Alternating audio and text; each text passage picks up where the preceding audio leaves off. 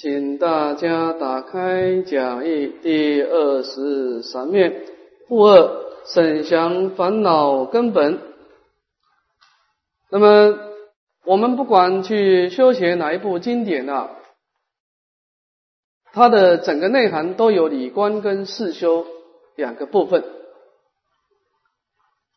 那么事修当然主要是身口意的加行啊，深夜的礼拜，口业的称念。意业的观想，但是每一部经的理观却是不同的啊，有的有的是思维业果，有的是观照空性，但是本经呢却是直接的正念真如啊，最为圆满，回光返照正念真如。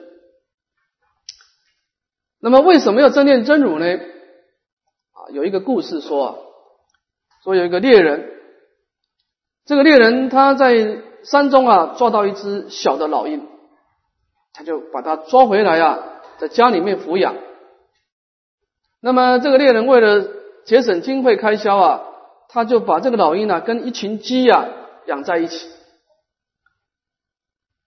那么这个老鹰当然它的身体结构特别强壮啊，但是它从小就跟鸡在一起啊，它眼睛所看到的，耳朵所听到的。啊，眼睛看到是鸡的相状，耳朵听到是鸡的声音，所以久了以后呢，他认为他就是一只鸡呀，因为比较大的鸡而已了，就整天就跟他们在一起吃饭、睡觉、活动。那长大以后，这个猎人就要把这个老鹰啊，要把它训练它飞翔。但是这个老鹰呢，它怎么样都没办法飞，因为它认为它就是一只鸡。我们的自我意识就是这样，我一定要跟着妄想走，我不没有跟着妄想走，我活不下去的。那么这个时候，经过几次的努力以后，这只老鹰就飞不起来，这个猎人就很失望了，就把这只老鹰呢带到一个悬崖的高处啊，就把它放生自由落体了。那么这个老鹰快要到接触到地上的时候，它的潜能发挥啊。展开它的翅膀啊，然后从地快要接触地上开始飞翔，飞到高空中。原来它的翅膀并没有消失掉。身为一只老鹰，它飞翔的能力虽然几几年当中都没有用，但是它的功能可见一点都没有缺少，只是它以前忽略它的能力如此而已。我们身为一个生死反复亦无如是的，我们一天到晚跟着妄想走，我们变成怎么样？自甘堕落了。我们习惯于跟着妄想走，但事实上，我们的真如本性并没有离开我们。只要我们回光返照，它随时会存在，随时跟我们啊展开它的广大的做法工作的，展开它的座位啊，让我们安坐的。所以说，在整个《楞严经》当中，整个思考就是让你回光返照，正念真如。先把心站在真主的角度，才来面对一切的断恶修善度众生。从本经的角度，你不能站在妄想的角度来对峙妄想，不可以这样。我讲实在话，你一旦站在妄想的角度，你不是他的对手啊。你要真的跟妄想拼的话，无始劫来，不管白天晚上，你老是打他妄想，他那个假名假相假那种潜在的功能，那阿拉也是的种子啊，习气如暴流。我们马上要讲到，你不是他的对手，那我们凭什么成佛？我们凭什么临终正念？我们凭的就是不随妄转，凭的就这四个字啊。凭的就是何其自信，本质清净，本来没有妄想。你这个这个道理要承担下来，你修行就有力量，你才能够不断的突破我们过去生养成的那种自我意识的思考模式，你进步就很快。好，好，我们看物二的沈祥烦恼根本。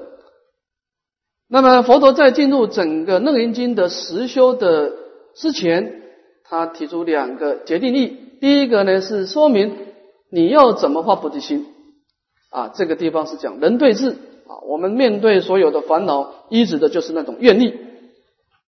第二个，你要知道你所对治的烦恼到底它在哪里活动，它的处所在哪里啊？前面发菩提心呢，是因人对治来说的，这个地方烦恼呢，是指所对治。总共有三段：一总见审详，二正式审详，三己诵劝修。看第一段，总见审详。我们看经文。第二义者，汝等必欲发菩提心，于菩萨乘身大勇猛，决定弃捐诸有为相，应当审详烦恼根本，此无始来发业论生，谁作谁受？阿难，汝修菩提，若不审观烦恼根本，则不能知。虚妄根尘何处颠倒？畜上不知，云何降伏取如来位？好，那么在审降烦恼的根本过程当中，有一个总说啊。他说呢，第二义啊，我们决定要发起菩提心，要上求佛道，下化众生。我们从今以后，我们不要再做凡夫了。那么，对于整个菩萨的广大功德呢，这个六波罗蜜啊，难行能行，难忍等等的广大的波罗蜜的功德呢，深请勇猛精进之心，丈夫自有冲天志，不成佛道誓不休。那么心中也开始决定要放弃这种有为的生灭的诸相，包括外在的成像、内心的感受。还有妄想这种有为的生灭之相，我们不再安住在这样的相状了，开始安住真如了。那接下来该怎么做呢？你应当要详细的观察烦恼的根本。什么叫烦恼的根本呢？这个无始劫来是发业论生，谁做谁受。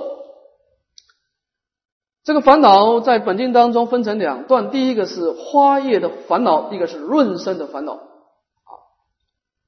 花叶的烦恼，在整个十二因缘当中，就是无名，就是我执跟法执啊，也就是心中有所得、有所住这这方面的烦恼啊。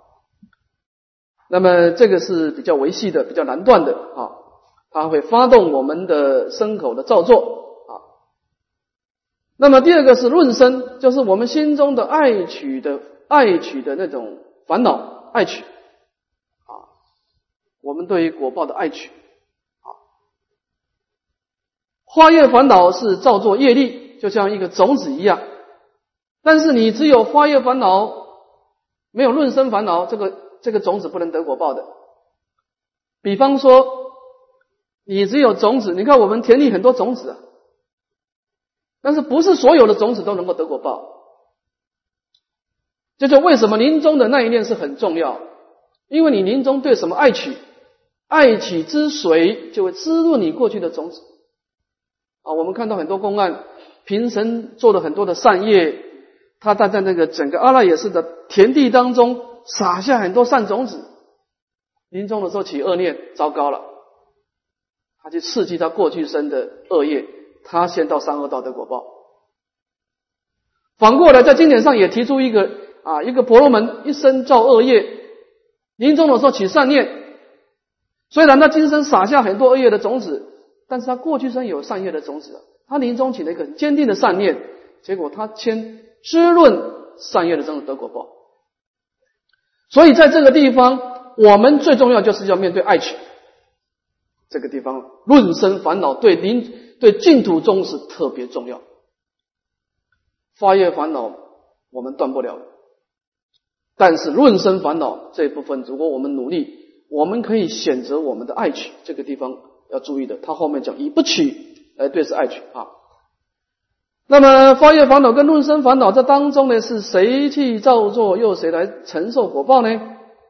这个地方从后面的经文来看呢，佛陀的意思就是，我们是六根去造作，是谁做呢？当然六根嘛，眼耳鼻舌身意嘛，啊，见闻嗅尝觉知去造作嘛。啊那么又谁去得果报呢？还是这六根得果报啊？我们根据见闻嗅尝觉知去攀岩染污的境界，或者清净的境界去造善恶业，最后呢，还是你的见闻嗅尝觉知来承受你的苦受乐受。所以说呢，佛陀做一个总结说：“阿难，汝要修学无上菩提啊！假设你不知道烦恼是怎么升起的，它有什么相貌？它有发业、论生两种相貌，你也不知道整个根尘当中呢，它是在哪里活动啊？在六根活动，那你连烦恼在活动的助手都不知道，你又怎么能够调伏烦恼？怎么成就如来的果位呢？”这个地方其实佛陀已经锁定了两个重点。第一个，当我们安住真如以后，你接下来要做什么事？当我们已经把心带回家，安住现前念心行，面对无量无边的烦恼怎么办？佛陀把烦恼分两类，第一个维系的佛法二字化业这部分，你先不要碰它。第二个论生这个地方，你要先，这个是初中的，先对治爱取，爱取烦恼啊，几乎所有的宗派都要先下手。第一个对治爱取。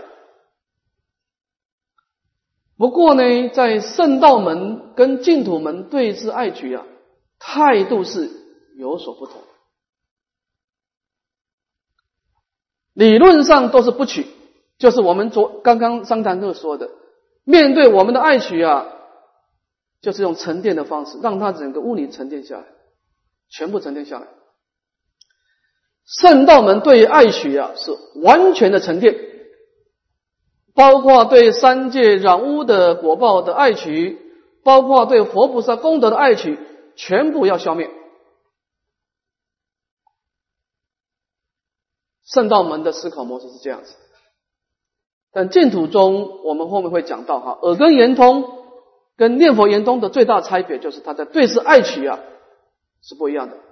耳根圆通对爱取是全盘的消灭，念佛圆通是有所消灭，有所保留。它消灭的是对三界的爱取，但是它保留对净土中的爱取。呃，厌离娑婆，心求极乐，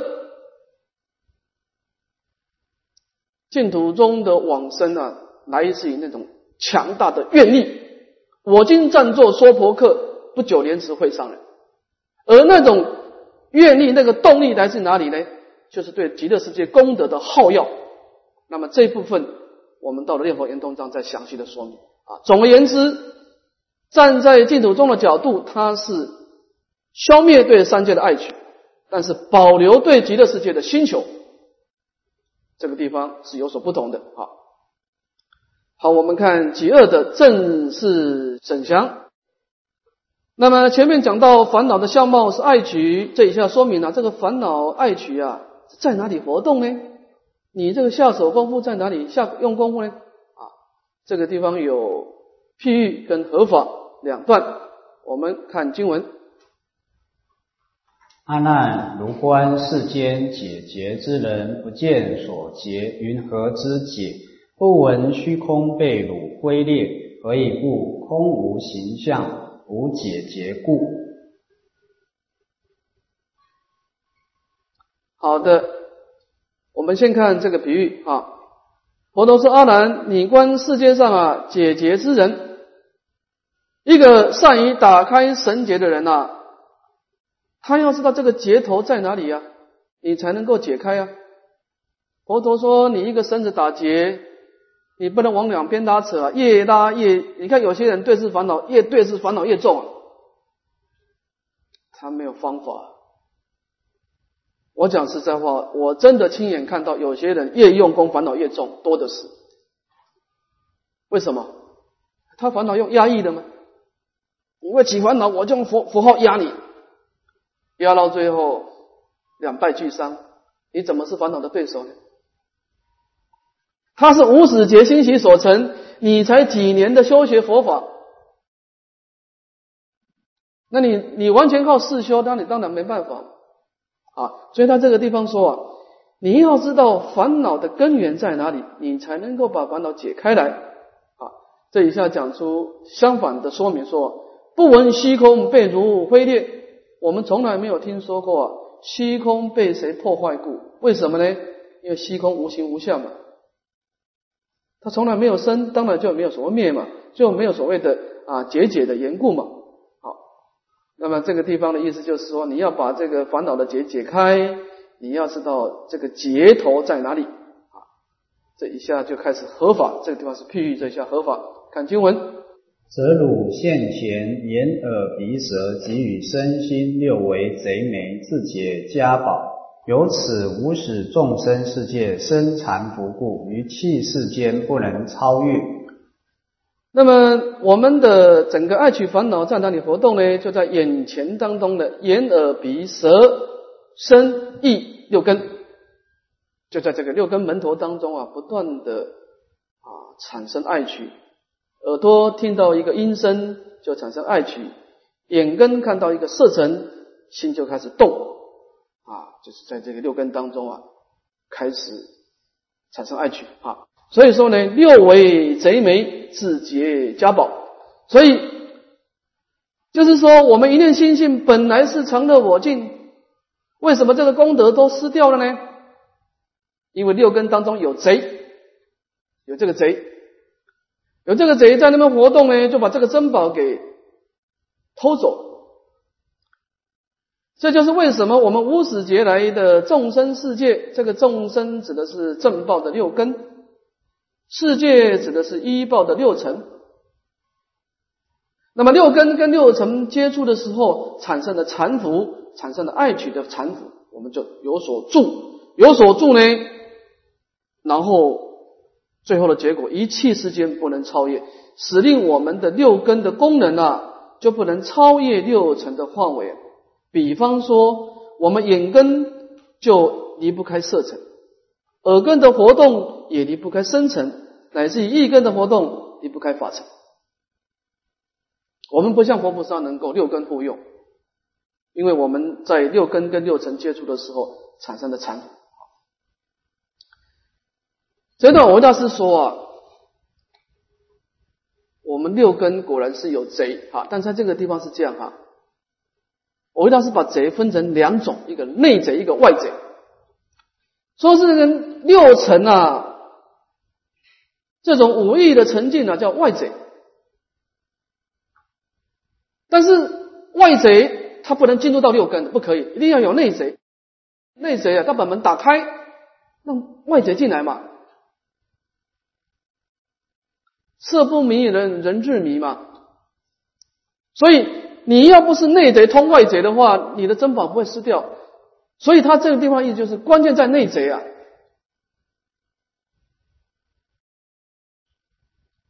我们今天产生过失，永远不要怪罪过外境。你内贼不把门打开，这内外贼是进不来的。所以他这个修行呢，完全是自我反省、自我调伏的问题。外境只是给你一个所缘境的一个立言对境的所缘境啊。我们这样讲好了哈。我们心中的爱取啊，有五种啊：色、受、想、行、识啊，色印啊，感受、想象、行印、适应等等。那当然，一般人。年轻人当然喜欢色印啊，这外在的色声香味触法啊，追求一些高品位的物质享受。年纪大的人大概六根比较暗钝的，就会注意自己的感受，他住在感受当中。比较有一点知识分子或者是艺术创造者，他对于感受不会太在乎，他会注意自己的想法。有些人你看他那个艺术创作者，穿的很随便，是很随便。但是他心中有想法的，他的心爱情住在想法当中，所以世间上基本上三种，当然这个这三种都有，只是有所偏重。有些人偏重在色印，他的生命就是追求五欲六尘；有些人生命当中他很在乎他的感受，有些人很重乎他的想法。那么不管你是住在色印、受印、想印，总而言之，你的爱取都在你的六根活动。没有一个人离开六根，所以佛陀说啊，使使令我们生死流转的是六根，但是使令我们涅槃安乐的也是六根，所以后面他佛陀会说到啊，其实六根是两个门，前门跟后门。你把你打开的前门向外攀岩，你就把六贼六种这个这个色身相会色身相会触法六贼啊，就带进来，你就完了。你打开后门，回光返照，就通往常乐我净之门。所以佛陀意思就是说啊，这个六根是一个关键的一个指标了。你要打开前门，那这个就是六贼都全部进来，你的常乐、你的功德就全部失掉了。那么你要能够打开后门，那么就通往常乐我净，那就是涅槃安乐。就关键是你想要打开哪一个门，一个是前门，一个是后门。你看，在那个禅宗的禅堂啊，大家在打禅期的时候，禅期。他虽然不念佛，他是念念关照的，观其念即无念，回光返照，正念真如。你看禅堂当中啊，你在打坐的时候，在惊醒的时候，你眼睛一飘啊，维罗斯过来，啪打下去，看什么看？哪一块砖块砖块是你的？对啊，哪一个砖块是你的？那是因缘和合的假象嘛，他就是度色六根嘛。所以他这个地方，当然他这个地方没有明白是说到底怎么度色六根。不过我们看从后面的经文判断，维大师说啊，其实六根当中啊，从放逸的角度，六根都很厉害，但是从修行的角度，有三根值得注意。第一个眼根。特别是密宗很重视眼根眼头，你看密宗他看那个唐卡。坛城，所以密宗在道场是特别庄严。他那个眼根呢，观看这个坛城的时候，他能够帮他回光返照。他是表法的。念佛法门重视耳根，听声音；本经也重视耳根。但是如果你要是天台宗跟唯识宗的观想啊，观照现前一念心性即空即假即中啊，天台宗是重视一根，在一念心性当中起观啊。所以六根当中。从回光返照的角度，三根特别重要：眼根、耳根、意根。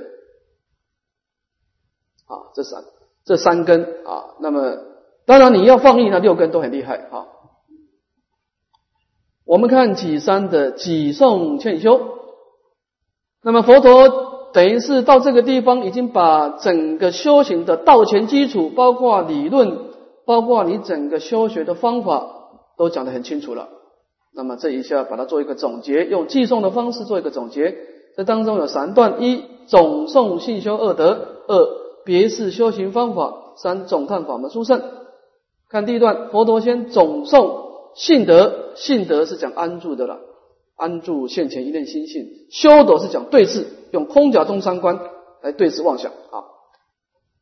那么依信德而起修德，以修德来帮助信德啊。这当中有两段，第一个诵信修不二，二诵方便多门。首先我们看信修不二，这当中有空观跟假观，我们先看到空观的地方啊，看经文。尔时世尊欲重宣此意而说偈言：真性有为空，缘生故如幻，无为无起灭，不实如空花。言妄显出真，妄真同二妄。由非真非真，云何见所见？好的，那么这个地方就真实讲到安住跟调伏两个问题。首先，我们讲安住，在本经当中，任何的修学都要先求安住，先把脚跟站稳了，才来谈所谓的调伏的问题。那么怎么安住呢？真性啊，这是世尊就从先实意就说，首先讲真性。这个真性就是真实的心性。为什么讲真实呢？因为它不是假借外境而有，它是本来清净。它不是说你修行以后才清净，不是。它本来清净，本来具足无量的德能啊，这个叫做真性。那么这个就是一个菩萨的依止啊。我们依止现前一念心性来修空观。那么，当我们依止一念本来无一物的心性开始修空观的时候，是观察什么呢？有为空，延伸故如幻。首先，我们站在一个本来无一物的角度啊，来观察这个三界的因缘果报啊，有为诸法，它是毕竟空寂的。为什么呢？因为延伸故如幻。因为所谓的三界生死。它是要假借业力的因缘才能够显现。比方说，我们今生为什么会有男人的相貌跟女人的相貌？因为你过去生有这个业力呢。这个业力在释放的时候，你就行业发现你有男人的色身、男人的感受、男人的想法、男人的造作、男人的了别。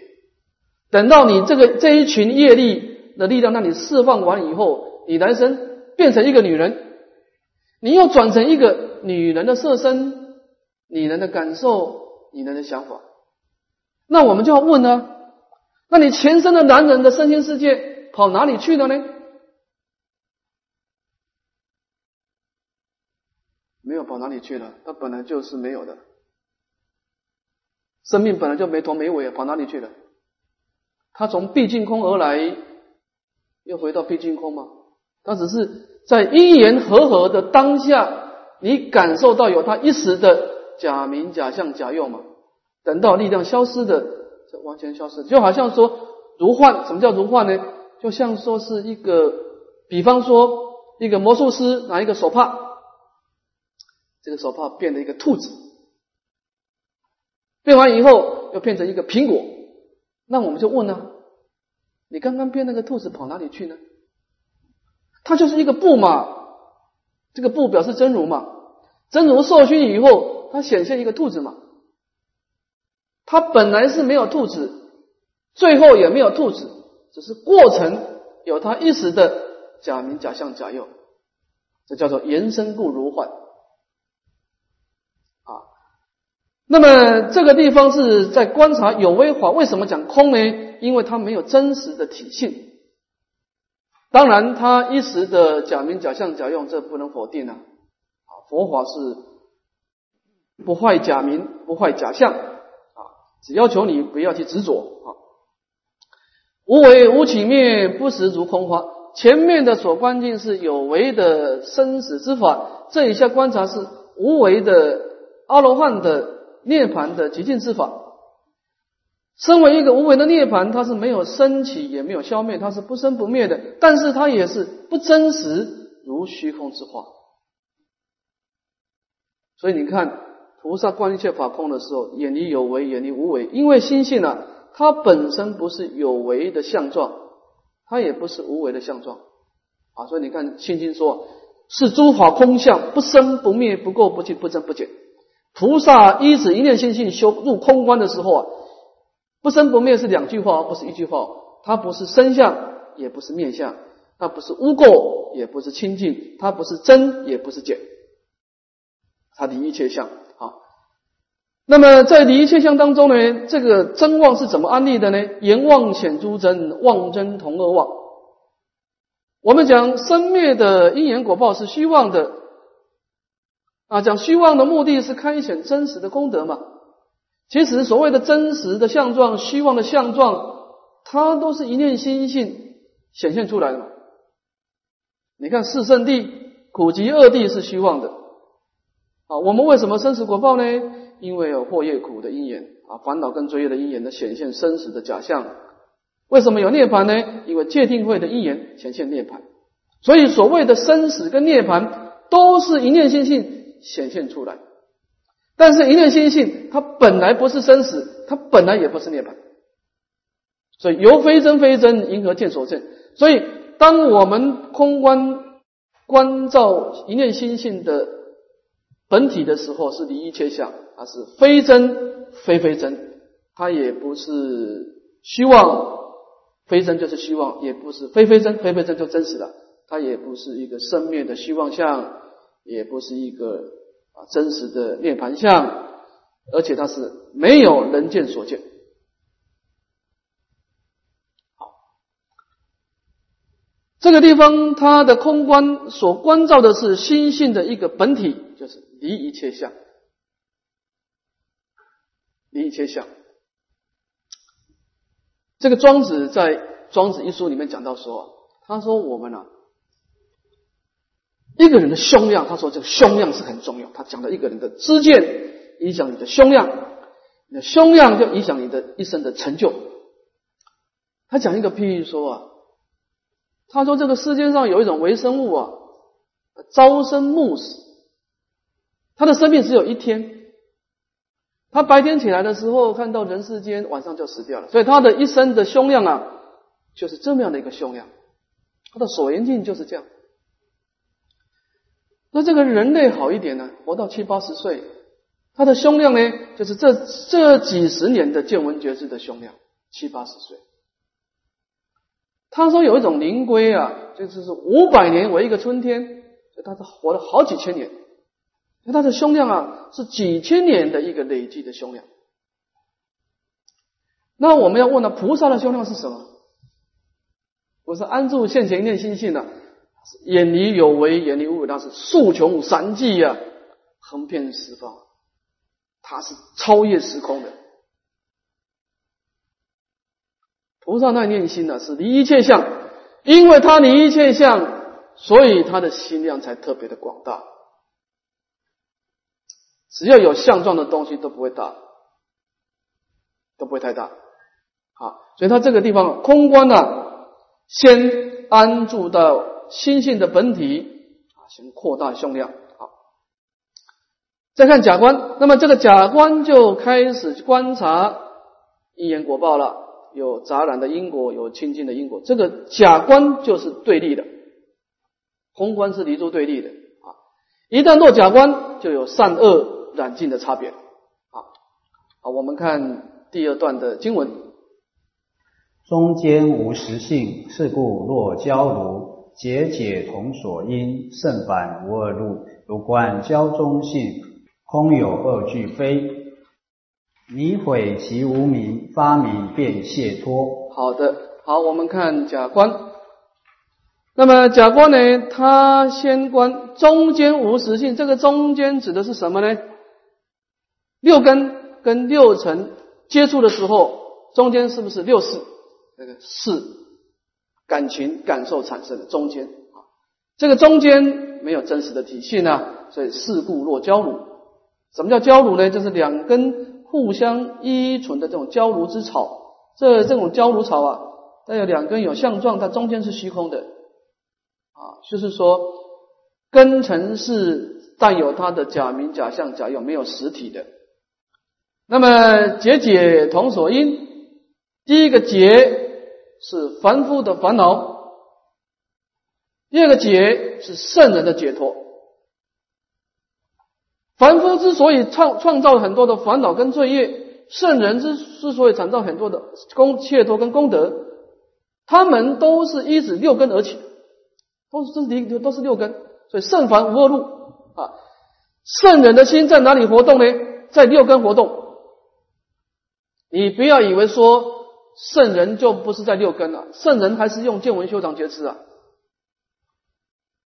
文殊菩萨来到我们人世间，他也是用。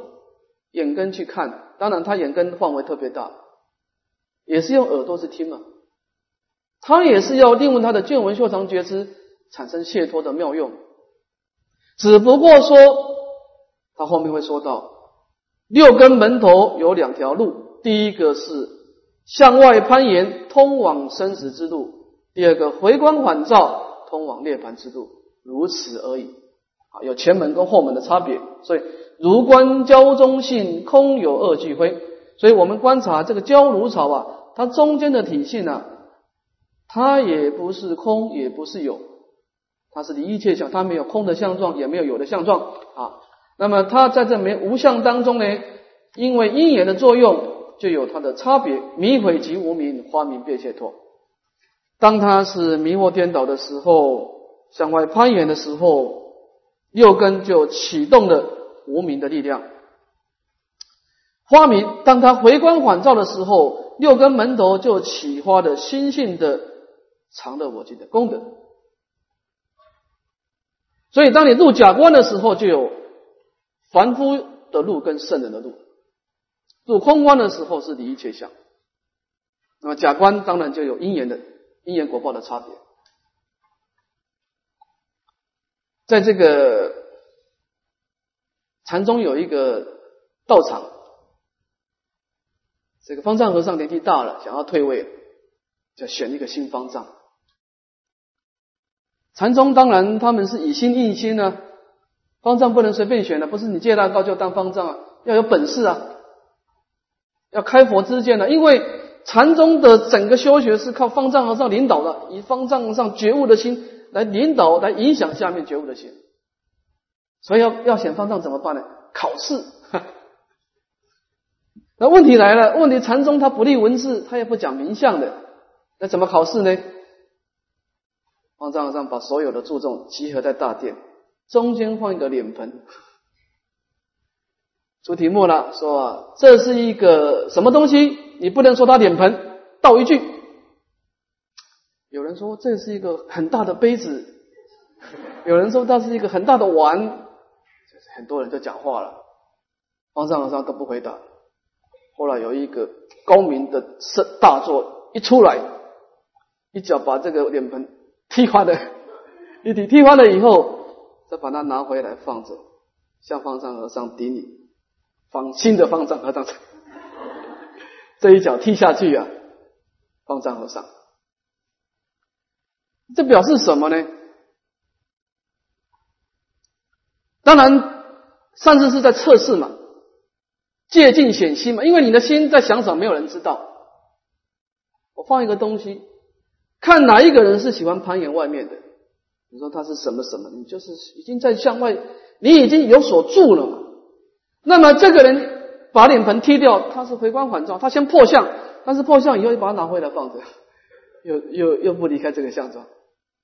空假是第一个，空观即空即假即中，高明的，是不是？那那你不能随便踢啊，你要开悟的，你要有真实的功夫啊，对不对？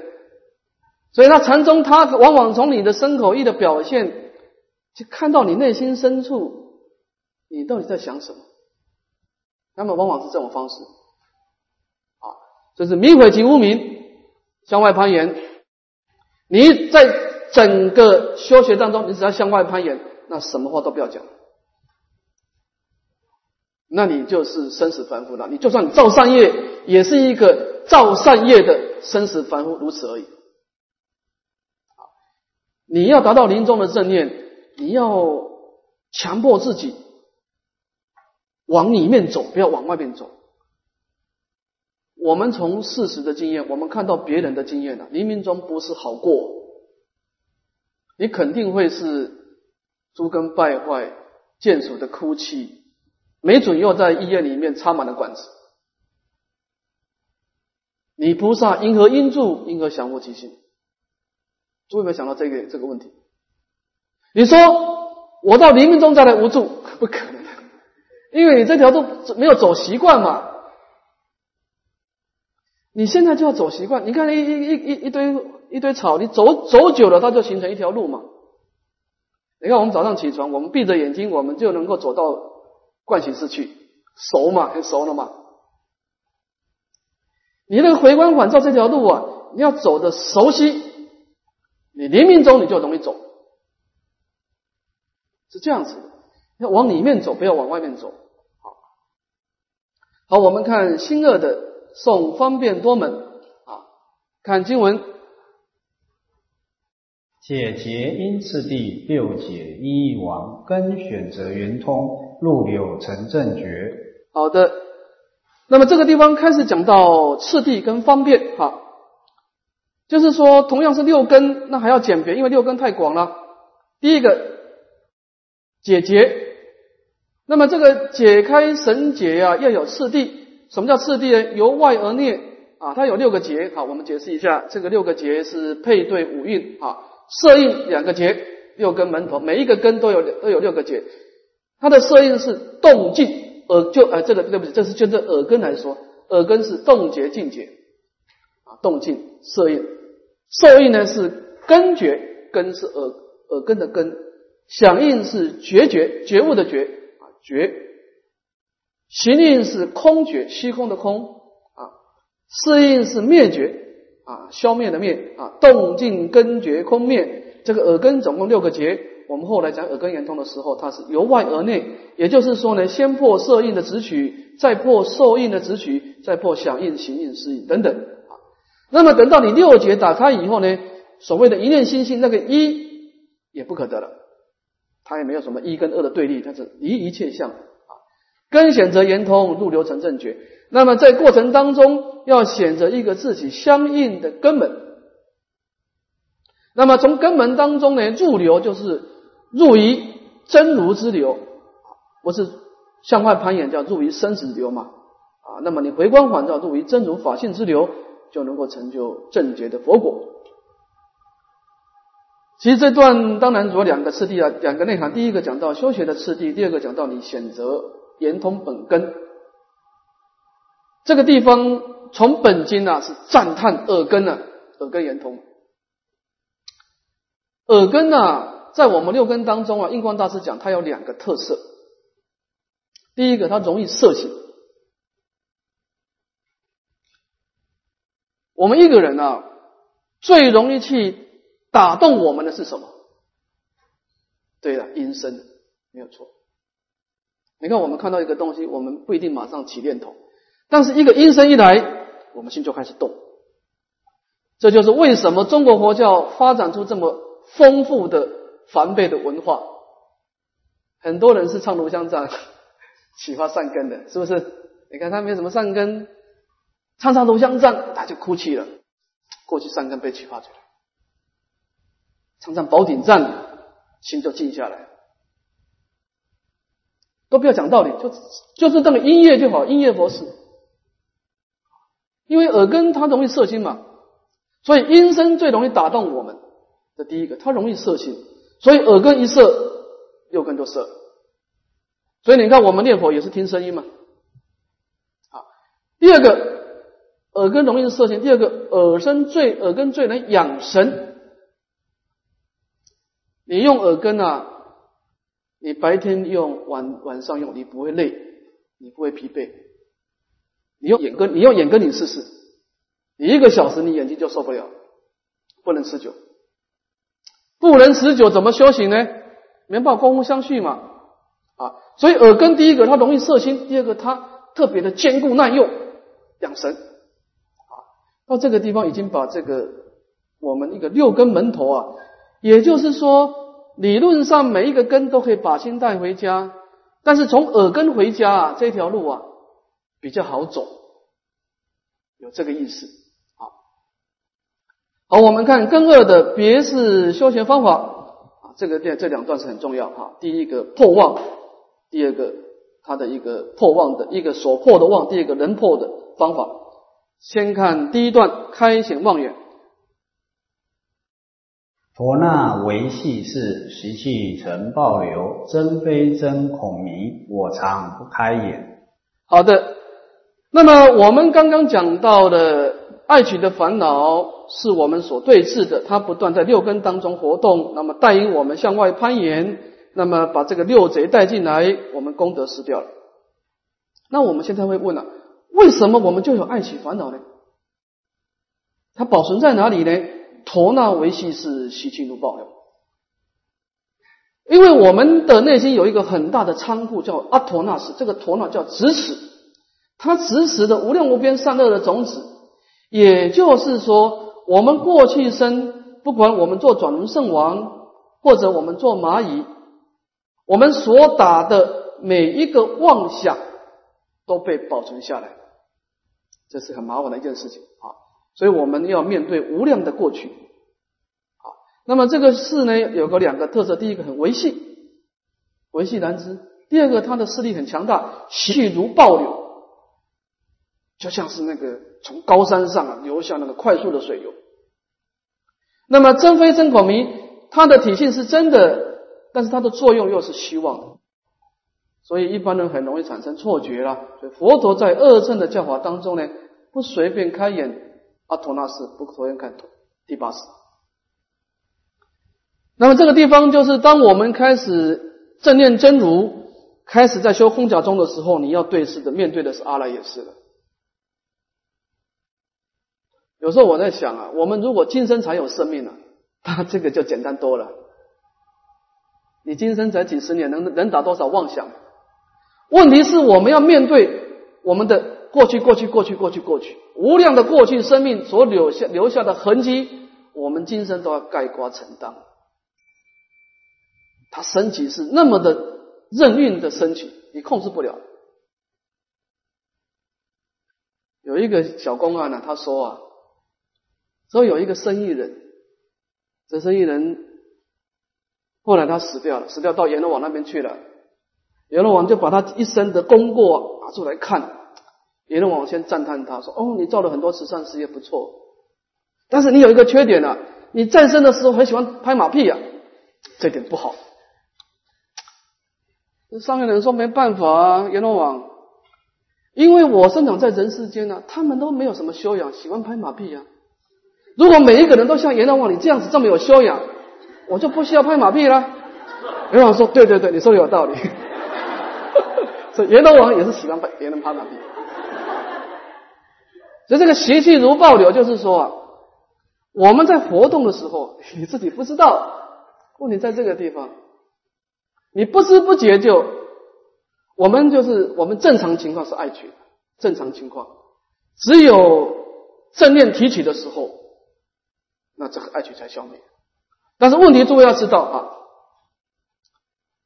即便我们一天当中，我们关照的时间很短，但是因为你在关照的时候，那是真实的、真实的功德。我们打很多妄想，为什么可以消？因为它都是虚妄，你再多都是虚妄。一个房间，即便是三千年的黑暗，它抵不过一瞬间的光明，因为光明是真实。啊，黎明中。从净土中的角度，他不怕你妄想很多，关键你的灯电灯是不是打开？你的光明那个回光返照力量是不是打开？佛法不怕黑暗，因为它是虚妄的。阿赖也是一个虚妄相啊，所以他这个地方讲，你要提起真正念，那提起怎么提起正念呢？看下一段啊。自心许自心，非幻成幻法，取无非幻，非幻上不生，幻法云何立？那么我们的颠倒是怎么产生的呢？自心起自心，第一个自心呢是第六意识，第六意识的明了心去起自心，第二个自心是第八识，第八是把我们的这个无印身心变现出来，然后第六意识叫住在无印身心。然后就产生变化，所以我们的颠倒是首先为事所限，他把你前身所遗留下来的习惯了的感受跟想法再丢给你，为事所限这个地方没有错，然后我们就住在过去，为事所住，第三个为事所变，糟糕了，就产生变化了，事情就变得很复杂了。我们的名言分别开始活动，灰换成幻化，本来不是颠倒的，就变颠倒。你看榴莲，榴莲它是为事所现吗？它是一个色尘吗？有些人说哇，这个榴莲很好吃，味道不错。有些人说榴莲很臭啊。如果榴莲本身会讲话的话，那那都是你们讲的了。我在禅宗有一句话说，那样就是那样。我那样就是那样啊，那你们自己去分别的嘛。你强加一些名言分别在我的身上嘛。一切法本来是如嘛，如实的显现，业力的显现嘛。但是我们就安利的这个是怎么样，那个是怎么样，然后结果呢，就失掉它本来的味道了，灰幻成幻化。所以我们怎么办呢？不取，不要取着这个希望之相，不要住在。说不住是更清楚，不取就是不住，不再住在你的感觉，不再住在你妄想，那么无非幻啊，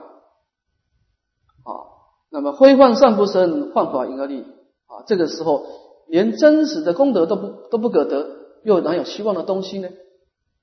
所以他整个修学当中呢，就是以不取为根本。我最后讲一个公案，做一个结束哈。这个公案是讲到舍利弗尊者的前世。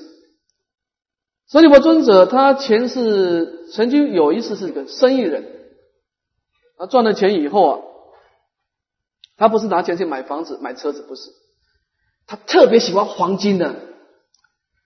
他看到黄金的色泽，哎呀不得了，整个心就住在那个色泽，越看越越看越喜欢，所以他就。他吃也吃的很简单，衣服也穿的穿的很简单，住也很简单，要把所有钱都是买黄金。下了班以后，唯一的消遣就是把黄金打开来欣赏一遍。那么他觉得黄金还不够不够庄严，就把黄金做成花瓶，然后做了一个花瓶，赚了钱又买黄金，又做了第二个花瓶，就总共做了七个黄金的花瓶。等到他赚了七个花瓶的黄金以后，他身体也就劳累而死死掉了。死掉以后呢，他变成一只很大的毒蛇啊，大蟒蛇啊，就绕在这个七个花瓶的中间，因为他心住在这个黄金的相状，所以他那个业力爱取，不是说贪着黄金就斗毒蛇，不是，而是他那个爱取的力量去刺激他过去毒蛇的业力得果报。后来经过了几万年以后，他突然就感觉，哎，这个黄金也没什么可爱的嘛。他是在经典上说，他死了以后要做毒蛇，死了要做毒蛇，做了几万年的时间。后来突然间有一天，他觉得，哎，我贪到这个黄金干什么呢？他就跑出山洞啊，找一个路人，他说：“你可不可以把我的黄金啊供养给这个？”申宝，我要修复。有徒人说好啊，就拿着扁担啊，左边挑的毒蛇，右边挑黄金，挑到寺庙的地方去。那么看到寺庙以后，就如实如实的报告。这个法师就为他说法，为他皈依。这个毒蛇听了以后，心开意结啊，没多久就死掉。死掉以后，升到道立天去了。那么这个毒蛇是谁呢？舍利弗尊者的前身。这个路人是谁呢？释迦牟尼佛的前身。所以你看，心中有所住啊，使令一个人所有的功德啊，全部丧失。所以我们要先改变我们的思考。你修行，你要先告诉你自己啊，你住在外境对你是不利的。你回光返照是大功德，成了我境。你住在外境给你什么？给你三个东西：烦恼障、业障、报障。给你无量的生死，如此而已。啊，所以我们从无量的生死生死当中，我们应该得到教训的。我们因为过去的向外攀岩直取啊，结果把生命弄得一团糟了。现在怎么办呢？把心带回家，我们产生的常乐我净的功德，慢慢的显现出来。啊，是这个意思。啊，好，我们今天上到这个地方。向下文长复再来日回向。